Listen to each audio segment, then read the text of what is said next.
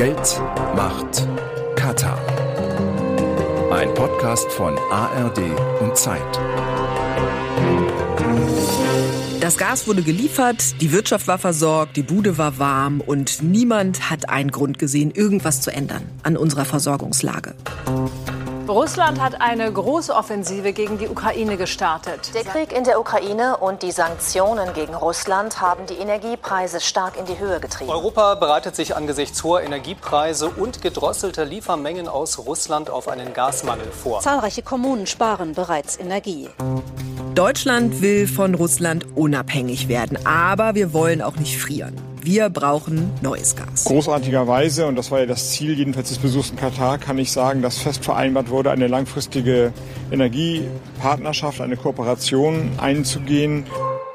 Bundeswirtschaftsminister Robert Habeck fliegt mit unserem Wunschzettel nach Doha. Die Abmachung steht. Ein paar Monate später ist es aber alles gar nicht mehr so klar. Status, es ist kompliziert. Katar könnte eine unserer neuen Gasquellen werden. Katar ist total mächtig, was das angeht und vor allen Dingen durch den Krieg in der Ukraine einfach nochmal um einiges mächtiger geworden.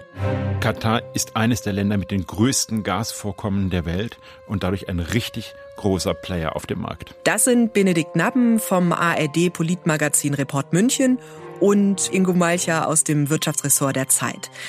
Die beiden haben monatelang recherchiert, wie Katar seine Ressourcen und seinen Einfluss nutzt. Darüber sprechen wir in dieser Folge von Geld, Macht, Katar. Ich bin Lena Petersen.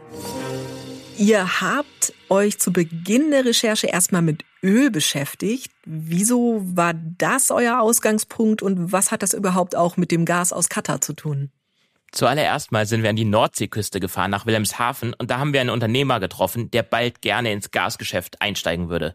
Noch geht es bei ihm aber vor allen Dingen um Ölimporte. Wir versorgen 20 Prozent der Bundesrepublik Deutschland mit Rohöl. Das ist Jörg Nieksch, ein Mann mittleren Alters. Und wie er da so mit weißem Helm und Blaumann und Sicherheitsschuhen in seinem Ölhafen vor uns stand, hat er auf mich auf jeden Fall den Eindruck gemacht, wie jemand, der sich richtig gut auskennt mit Öl und Gas und wie man damit Geschäfte macht.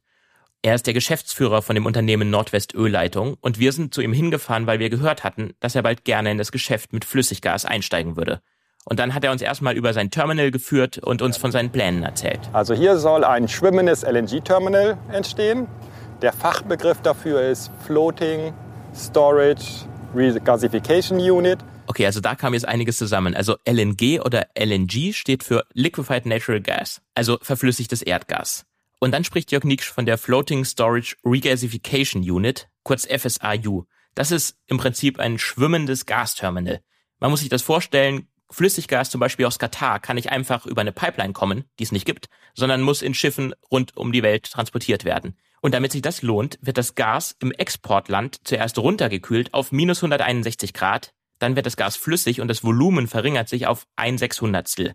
Somit kann man also viel mehr Gas in einen Tanker packen, das wird dann rund um die Welt geschippert und wenn das verflüssigte Erdgas dann zum Beispiel in Wilhelmshaven ankommt, dann wird das in dieses schwimmende Terminal geleitet, darin wieder aufgewärmt und in gasförmige Form zurückverwandelt. Und dann kann es in die Pipeline eingeleitet werden und quer durch Deutschland verteilt werden.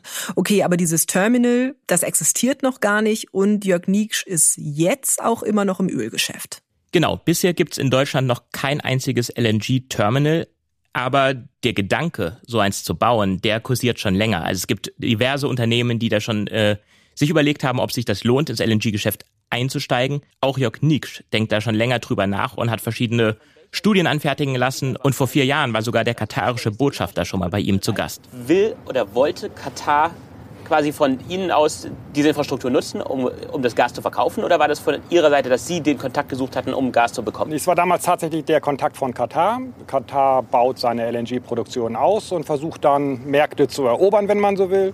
Und hat Europa eben als guten Markt für LNG für sich entdeckt. Und so sind die in Europa, ganz speziell in Deutschland, weil wir ja noch kein LNG-Terminal in Deutschland haben bis dato, sind die halt rumgereist und haben sich mögliche Standorte angeguckt, um dann mit großen Unternehmen in Kontakt zu treten, ob man da nicht gemeinsam was machen könnte. Natürlich immer mit dem Ziel, das katarische LNG hier anzulanden. Also die waren schon interessiert, sich zu engagieren hier, sozusagen auch sich mit Geld zu engagieren, um dann aber langfristige Lieferverträge auch abzuschließen. Okay, also die Katarer, die waren schon vor ein paar Jahren in Wilhelmshaven, wollten den Flüssiggashandel vorantreiben und es ist nichts passiert. Währenddessen haben wir mehr als die Hälfte unserer Gasimporte aus Russland durch die Pipelines bekommen. Das ist natürlich auch super bequem. Jetzt hören wir fast jeden Tag von neuen Gasdeals in den Nachrichten. Davon, dass deutsche Unternehmen mit verschiedenen Gaslieferanten Verträge schließen wollen. Aber warum hat man nicht schon viel früher mit Katar angefangen, äh, Verträge auszuhandeln? Wieso lief da nichts? Es gibt dafür wahrscheinlich zwei Gründe. Der eine ist, dass Pipeline-Gas aus Russland preiswerter ist. Es ist ja relativ klar, Pipeline-Gas das muss ich nicht bearbeiten, das muss ich nicht kühlen, das muss ich nicht erwärmen, das pumpe ich durch die Pipeline. Da fallen weniger Kosten an, dadurch ist Pipeline-Gas billiger. Und es ist nun leider so, dass die deutsche Politik und alle deutschen Unternehmen aus diesem Geschäft einfach nur nach Russland geguckt haben. Es gab Unternehmen in Deutschland, die in Wilhelmshaven einen Standort haben, die dort hätten Terminals bauen können, die sich dann aber stattdessen entschieden haben, wir investieren in eine Pipeline nach Russland, wir investieren in die Nord Stream Pipeline man hat sich bewusst von Russland abhängig gemacht. Dabei war Katar ja noch bis vor relativ kurzer Zeit dabei, überhaupt Märkte zu suchen, neue Märkte zu erschließen. Das ist ja die Geschichte der katarischen Gasförderung, dass man von Anfang an versucht hat, Märkte zu erschließen und Märkte zu öffnen. So fing ja alles an. Wie ging das denn da überhaupt richtig los, das Gasgeschäft in Katar? Katar war über lange Jahre hinweg ein sehr armes Land. Am Anfang lebte man von Fischerei und vom Perlentauchen.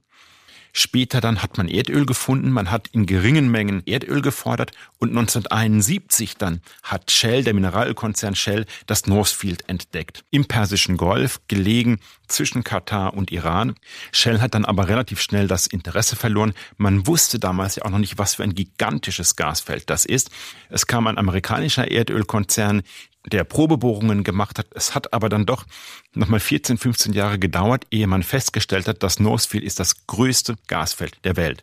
Katar hat heute die drittgrößten Erdgasreserven der Welt nach Russland und Iran.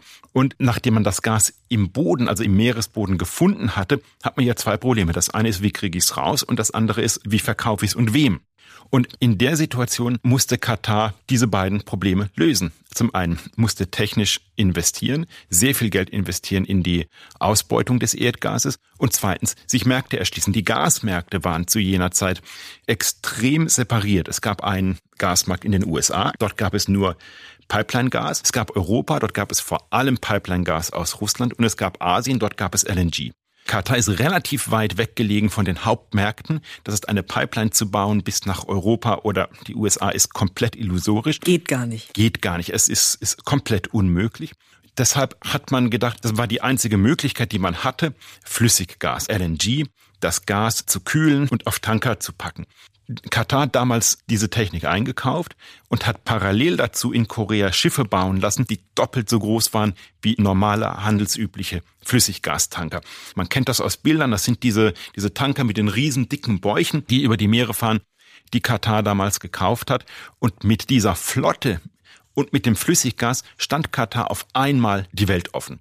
Sie konnten mit den Schiffen Flüssiggas überall dorthin liefern, wo sie es verkaufen wollten, vorausgesetzt es gibt ein entsprechendes Terminal in dem Land. Deutschland hat keins, wissen wir heute.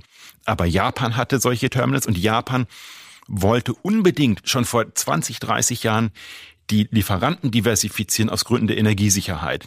Und da Clever, cleverer Schachzug, muss man ja an der Stelle sagen. Cleverer Schachzug schon damals und nicht nur rückblickend, sondern es ist immer gut, den wichtigsten Grundstoff, den man für seine Industrie braucht, nämlich Energie aus unterschiedlichen und möglichst vielfältigen Quellen zu haben.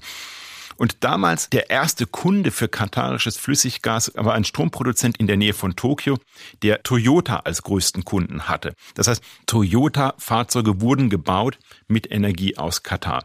Durch diese Möglichkeit, durch das Flüssiggas, hat Katar sich nicht nur selbst Märkte erschlossen, sondern Katar hat auch einen Welterdgasmarkt eröffnet, weil man ja überall hinliefern könnte. Das heißt, die Preise in den unterschiedlichen Märkten haben sich auch angeglichen. Und das ist der Weg, den Katar gegangen ist.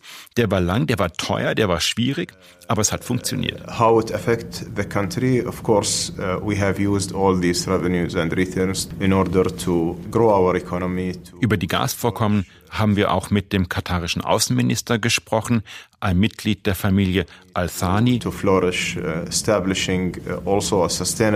also also Ehrmann, natürlich haben die Einnahmen uns genutzt, um unsere Wirtschaft zum Wachsen zu bringen, um nachhaltig Geld zu verdienen und um das Land aufzubauen. Neben Gas und Öl, so sagt er, hat Katar sichergestellt, dass es noch weitere Einnahmen gibt, von denen man irgendwann mal wird leben können. Wie schnell hat das Gas denn Katar dann auch ja in die obere Liga der Weltwirtschaft katapultiert? War das dann ähm, in dem Moment, in dem der LNG-Handel ins Rollen gekommen ist, ein schneller Aufstieg? Natürlich fing das Geld an zu fließen in dem Moment, in dem der LNG-Handel ins Rollen kam. Aber man darf auch nicht vergessen, dass für die Ausbeutung der Felder es sind ja Milliarden Dollar oder Euro an Investitionen auch geflossen. Also das Geld, das man reingesteckt hat, muss man ja auch wieder irgendwie mal rausholen, bevor man anfangen kann, überhaupt davon zu träumen, die Gewinne auszugeben. Das hat schon noch ein paar Jahre gedauert, aber 2005 hat Katar ja dann den Staatsfonds gegründet, die Qatar Investment Authority, und dann angefangen, das Gaseinkommen zu investieren, damit man, wie der Außenminister ja auch gesagt hat, ein zweites Standbein hat, noch ein weiteres Einkommen und wo man auch auf den Tag sich vorbereitet, an dem kein Gas mehr fließt. Und du hast es schon angesprochen, Diversifizierung ist total wichtig in Sachen Energie und Deutschland arbeitet ja jetzt äh, ansonsten in wirtschaftlicher Hinsicht schon eng mit äh, Katar zusammen, beim Gas jetzt aber erstmal gar nicht. Wie kommt das? Wieso ist da nichts passiert? Es gibt dafür einen relativ simplen Grund. Deutschland hat kein LNG-Terminal. Deutschland kann mit Flüssiggas Stand heute überhaupt nichts anfangen. Es ist ja nicht schwer herauszufinden, woran das liegt. Warum Deutschland bisher nicht mit Katar ins Geschäft kam beim Thema Gas, das haben wir auch den früheren Außenminister Sigmar Gabriel gefragt. Das liegt einfach daran, dass 2002 die Europäische Union die Energiemärkte liberalisiert hat, was eine freundliche Beschreibung für Privatisierung ist und damit die Staaten keinen Einfluss mehr hatten, sondern die Märkte, so nannte man das, sollen das tun. Und was machen Märkte?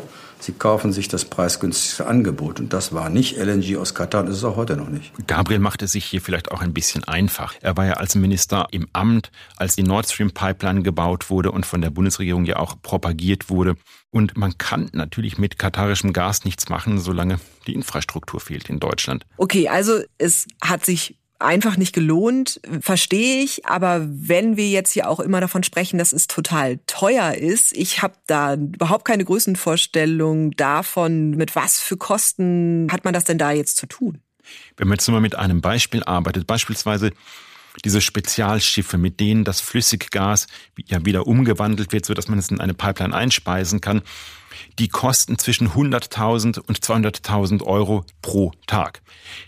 Damit hat man noch keine Landanbindung, damit hat man noch keine Pipeline gebaut, die das Gas wieder an das bestehende Pipeline-Netz anschließt. Man hat Kosten in Milliardenhöhe, um Flüssiggas in für uns brauchbares Gas umzuwandeln. Und zu welchem Zeitpunkt ist Deutschland dann zum ersten Mal so wirklich als Kunde in Erscheinung getreten? Jetzt erst im Zuge der Krise oder war das vorher auch schon der Fall?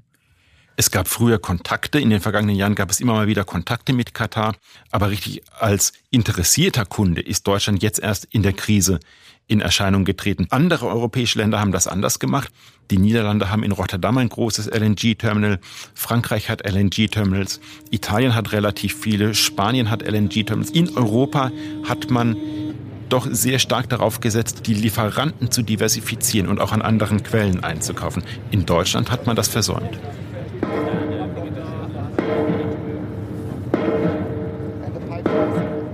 Das Hämmern, das man hier hört, das ist tatsächlich so eine Art Meilenstein für Deutschlands Energieversorgung.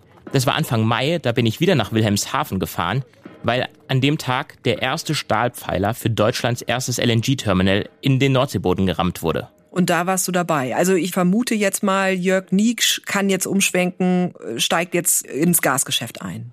Ganz so ist es nicht. Also tatsächlich stand ich in genau dem Moment neben Jörg Nieksch auf einem kleinen Ausflugsschiff aber das ist nicht das Terminal, das Jörg Nieksch mit seiner Firma gerne gebaut hätte, sondern das ist das Terminal von einer Konkurrenzfirma, von Unipa, die das tatsächlich auch in Wilhelmshaven bauen, aber ein paar Kilometer weiter nördlich. Und zu diesem ersten Rammschlag ist auch Bundeswirtschaftsminister Robert Habeck gekommen und mit ihm eine Riesenanzahl von Journalisten. Also dieses kleine Schiff war wirklich rappelvoll. Also ich würde fast sagen, es war ein bisschen gefährlich. So eng gedrängt waren wir, weil das Interesse war einfach riesig. Es waren Kamerateams auch aus dem Ausland da und alle wollten diesen ersten Rammschlag mitverfolgen.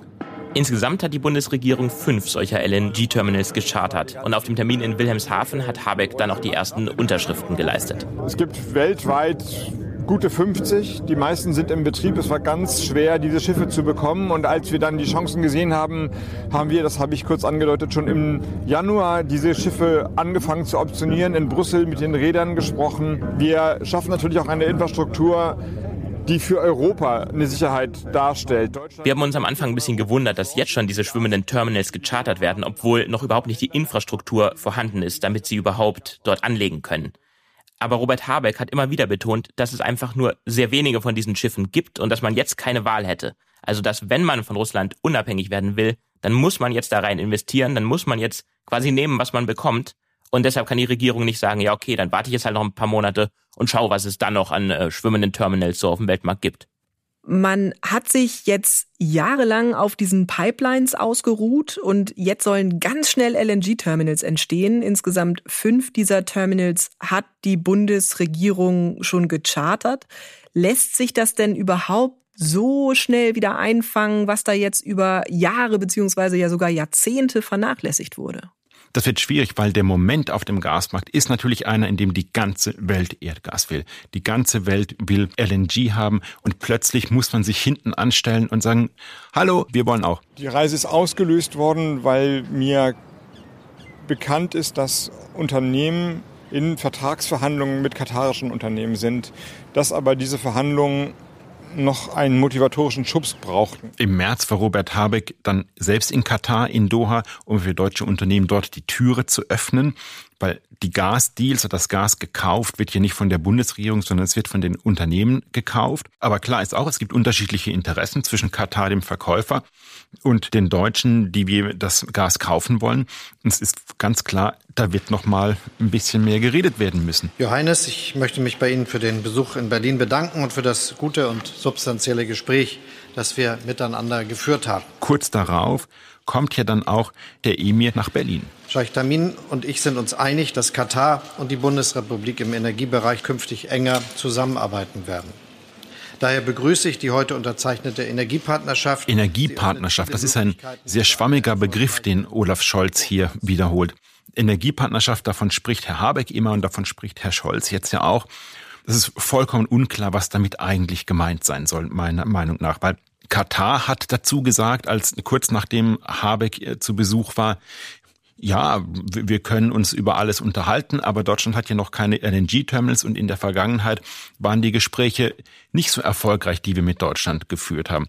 Diese Energiepartnerschaft ist sehr weich, weil am Ende kann die Bundesregierung da auch nichts tun. Sie kauft hier das Gas nicht. Es sind die Unternehmen, die das kaufen. Daher ist ein bisschen unklar, was die Bundesregierung hier eigentlich meint. Man hat immer so den Eindruck, in der Bundesregierung stellt man sich das ein bisschen zu leicht vor, weil der Gasmarkt wie wir sagen ist ja immer wieder, ist ein Verkäufermarkt. Länder wie Katar, aber auch Australien, jeder, der LNG produziert, ist gerade in einer sehr komfortablen Position und Katar kann die Bedingungen diktieren, kann sich auch die Kunden aussuchen und Katar will ja auch weiter expandieren. We are here today to announce the signing of the partnership agreements for the Northfield East project between Qatar Energy and ExxonMobil. Das war in Doha als der katarische Chef von Qatar Energy, dem Staatsunternehmen, das für die Gasförderung zuständig ist, und Darren Woods, der Chef von ExxonMobil, eines der größten privaten Öl- und Gaskonzerne, ein Abkommen unterzeichnet haben. In dem Abkommen ging es darum, dass man aus dem Northfield, aus dem größten Gasfeld der Welt, künftig noch mehr Gas rausholen will. Und dafür sind Milliarden Investitionen nötig. Und die Katarer haben sich dafür Partner geholt aus dem Westen, unterschiedliche Öl- und Gasgesellschaften. ExxonMobil ist dabei, aber auch Total Energies aus ähm, Frankreich beispielsweise, die investieren dort alle. Und natürlich ist es so, wenn man in so ein Feld investiert, hat man natürlich auch Rechte und kann davon auch später profitieren. Das ist also ein sehr kluger Schachzug, wenn man Gas braucht, das genau so zu machen. So all of us, I mean, five CEOs later or a few CEOs later on both sides, they should still be living on this, uh, this project and having a good market and a good project that's working well. These short-term events do not determine what we do. Das war der Chef von Qatar Energy, Al-Kabi, der letztens nochmal sagt, was das Gasgeschäft für ein langfristiges Geschäft ist. Dass wenn man jetzt ein Projekt beginnt, dass es Jahre braucht, bis dann das Gas überhaupt erstmal fließt und dass noch etliche Chefs nach ihm davon profitieren würden und davon was haben werden. Dieser Hinweis, den fand ich in dieser Pressekonferenz von ihm, bei der wir waren, sehr, sehr hilfreich, einmal zu sagen, wir stecken jetzt sehr, sehr viel Geld rein und alles, was wir tun, das ist sehr langfristig. Und wir müssen halt eben auch, das sagt er nicht direkt, aber das ist ja der Subtext, wir müssen darauf achten, dass wir das Geld, das wir jetzt da im Meeresboden versenken, letzten Endes, irgendwann auch mal wiederkriegen. Und das meint er mit langfristig. Das ist genau das Thema von Katar. Wir wollen langfristige Verträge. Weil wenn wir solche Investitionen tätigen, dann gucken wir 10, 20, 30 Jahre in die Zukunft. Und er sagt ja auch, ähm, these short-term events, also diese momentane Krise, die spielt für Katar eigentlich erstmal keine Rolle. Das war auch ganz interessant, als wir bei dieser Unterschriftszeremonie waren. Und wenn man sich dort mit Leuten unterhält aus Katar, die aus der Erdgasindustrie sind, aus katarischer Sicht sind die Probleme Europas total weit weg. Energieknappheit, ein Krieg in Europa, das nimmt man dort nicht wahr.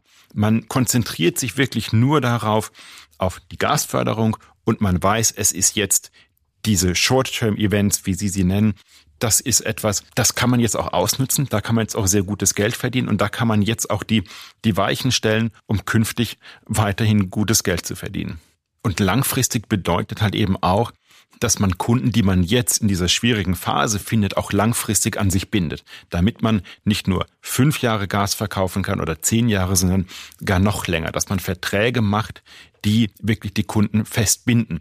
Und dahinter steht ein strategisches Interesse. Zum einen, man behindert letzten Endes durch diese Art der Verträge die Energiewende in Europa, weil sich die Kunden dazu verpflichten, weiterhin Gas zu kaufen. Und das ist ein Moment, den versucht Katar ganz klar auszunutzen. Man kann aber auch dagegen argumentieren und kann sagen, diese Projekte sind auch wahnsinnig teuer und man investiert halt sehr viel Geld, das man erst in vielen, vielen äh, Jahre später in der Zukunft erst wieder kriegt. Und dann haben natürlich die Erdölexporteure und auch die Erdgasexporteure erleben natürlich immer Phasen des Marktes, in denen der Markt mal hochgeht und mal runter. Wenn wir uns alle dran erinnern, vor zweieinhalb Jahren etwa haben amerikanische Erdölgesellschaften Leuten noch Geld dafür gegeben, dass sie einen Tanker voller Erdöl ihnen bitte abnehmen. Also die Preisschwankungen sind auch extrem auf dem Markt. Deshalb ist auch das Interesse an langfristigen Verträgen, damit versucht man auch eine gewisse Stabilität zu schaffen. Aus Verkäufersicht ist das vollkommen nachvollziehbar. Aus Käufersicht ist es jetzt gerade ein sehr, sehr schlechter Moment zu verhandeln. Also an anderer Stelle werden da jetzt tatsächlich schon Verträge geschlossen. Mit der Deal mit Deutschland beziehungsweise mit den deutschen Unternehmen, da heißt es jetzt, er sei geplatzt, beziehungsweise den gibt es jetzt einfach gar nicht. Heißt es mit Sicherheit, dass da jetzt auch nichts mehr kommt oder ist Katar doch noch im Spiel?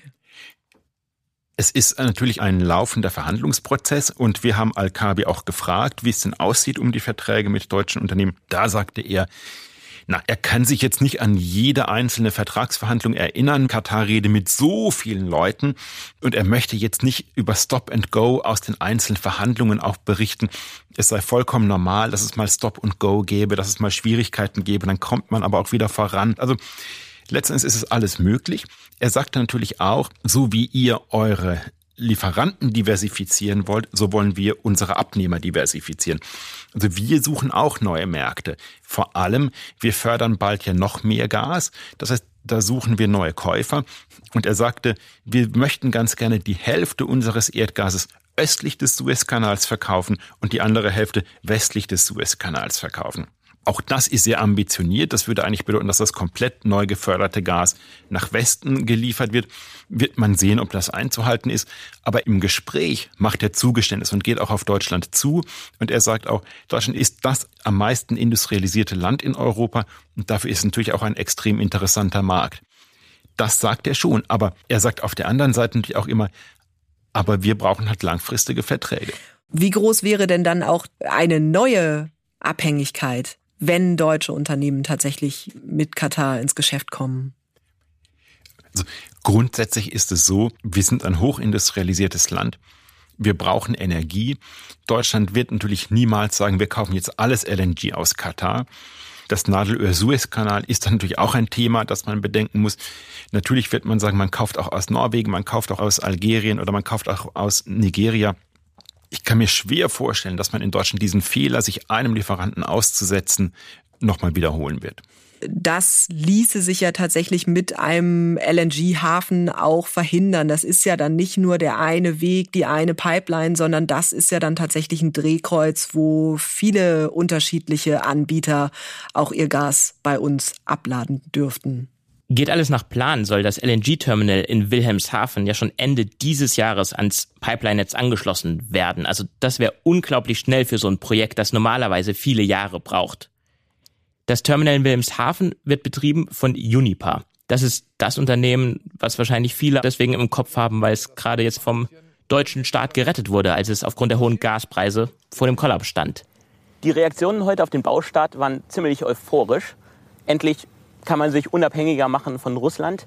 Gleichzeitig wird man von anderen Staaten ja weiterhin abhängig bleiben. Staaten wie Katar, die selber große Probleme haben. Die Abhängigkeit von Deutschland oder anderen europäischen Ländern von Kohlenwasserstoffen, von Öl, von Kohle, von Erdgas bestand immer. Das ist Klaus-Dieter Maubach, der CEO von Uniper. Ich glaube, die, die, Kunst bestand immer darin, das zu diversifizieren, also von möglichst vielen Partnern zu kaufen, damit jeder einzelne Partner im Zweifel ersetzbar ist. Diese Abhängigkeit, die wir jetzt beklagen von Russland, ist ja über einige Jahre gewachsen und die wollen wir jetzt, oder die vor allem will die Bundesregierung reduzieren. Und es gibt halt nicht so ganz so viele Länder, die auch wirklich in der Lage sind, Erdgas über LNG zu exportieren. Ich glaube, da können wir in dem Fall nicht ganz so wählerisch sein. Klaus-Dieter Maubach hatte also eine klare Meinung und meint, äh, ja, wir sind einfach nicht in der Position, um uns gerade auszusuchen, von wem wir das Gas kaufen können. Wenn man realistisch auf diesen Markt blickt, dann kann man diese moralischen Ansprüche gar nicht erheben. Es wäre schön, wenn man in der Lage wäre, das tun zu können. Das wäre auch wichtig. Und wir hätten auch sicherlich eine bessere Welt. Aber die Anbieter der Energierohstoffe sind in den seltensten Fällen eben Länder, in denen wir uns wohlfühlen würden zu leben, äh, in, in denen gute Bedingungen herrschen, in denen gute Lebensbedingungen herrschen, in denen lupenreine Demokratien regieren. So sieht es einfach aus auf diesen Märkten. Und es ist illusorisch zu sagen, dass wir jetzt innerhalb von ganz, ganz kurzer Zeit mit erneuerbaren Energien den, den fossilen Bedarf an Brennstoffen, an Energie ersetzen werden in Europa. Also wir sind auf diese Länder nach wie vor angewiesen und können dadurch, dass es jetzt der Verkäufermarkt ist, auch gar keinen Druck ausüben und sagen, hier, ihr müsst Menschenrechte auf jeden Fall einhalten. So funktioniert es gerade halt einfach nicht. Leider. Leider, man, man ist überhaupt nicht in der Lage, Druck auszuüben. Wir kaufen ja das Erdgas, im Falle von Katar versuchen wir das Erdgas bei jemandem zu kaufen, bei dem die Käufer gerade Schlange stehen, der wirklich sich aussuchen kann, wem verkaufe ich das jetzt, wer bietet mir die besten Bedingungen, wo komme ich am besten mit, mit allem durch. Wir können dann natürlich ein bisschen was anmerken, aber man darf nicht darauf hoffen, dass das verfängt. Also die momentane Situation, es gibt zwischen Deutschland und Katar kein Deal wie problematisch ist das für das eine oder das andere Land? Äh, was ist da vielleicht auch noch für Musik drin? Was ist da euer Ausblick? Da ist ja überall noch nicht das letzte Wort gesprochen. Das hat ja sowohl der Chef von Qatar Energy gesagt, als auch zum Beispiel der Uniper CEO, die alle immer wieder betont haben, in diesem Markt spricht jeder mit jedem und zwar immer. Sprich, da kann sich ganz schnell noch was tun und was ändern. Was man vielleicht beim Umgang mit Katar nicht vergessen darf, das ist bei, bei allem Reichtum, das dieses Land hat, so hat es eigentlich nur ein Produkt, das es zu verkaufen hat, und das ist das Erdgas. Dass es für dieses Produkt möglichst harte Bedingungen sich aussucht, möglichst gute Bedingungen, das ist natürlich überlebenswichtig für das Land. Und dass man da auch nicht besonders entgegenkommend ist und dass man weiß, das ist jetzt der Moment in dieser Krise, den muss ich jetzt nutzen weil da kann ich mir noch ein Stück Zukunft kaufen. Da kann ich dafür sorgen, dass es mir künftig noch besser geht. Das ist in gewisser Weise auch nachvollziehbar. Und im Zweifelsfall, wenn Sie Erfolg haben in den Verhandlungen mit harten Verträgen, mit langen Verträgen, kann das dann halt auch ein großes Problem für die Energiewende, die wir hier anstreben, sein. Qatar ist auf dem Vormarsch. Selbst wenn ein paar Kunden abspringen, wird Qatar mit seinen Bodenschätzen noch viele, viele Milliarden verdienen. Um verschwindenden Einfluss muss Qatar sich also keine Sorgen machen. Außerdem hat es eine enorme Reichweite. Ja, Al Jazeera ist ganz klar ein Instrument des katarischen Staates. Al Jazeera, diesen Nachrichtensender, kann man als Lautsprecher des Landes verstehen. Und dessen Botschaften haben eine enorme Wirkung. Genau darüber sprechen wir in der kommenden Woche. Nächsten Dienstag gibt es die nächste Folge Geld macht Katar. Wir freuen uns über eine gute Bewertung in den Podcast-Apps. Wer mehr vom Team über Katar sehen und lesen möchte, ein Film steht in der ARD-Mediathek, heißt wieder Podcast Geld macht. Katar und auf Zeit.de gibt es ein großes Dossier vom Investigativteam. Links dazu packen wir in die Shownotes. Geld macht Katar ist ein Podcast von RBB, BR und der Zeit. Moderation und Skript Lena Petersen. Reporter sind Pune Jali Lewand, Yassin Musharbash und Benedikt Nabben. Außerdem Ingo Malcher. Dank an Ole Pflüger und Marc Krüger und die Redaktion von der Zeit, Report München und Kontraste.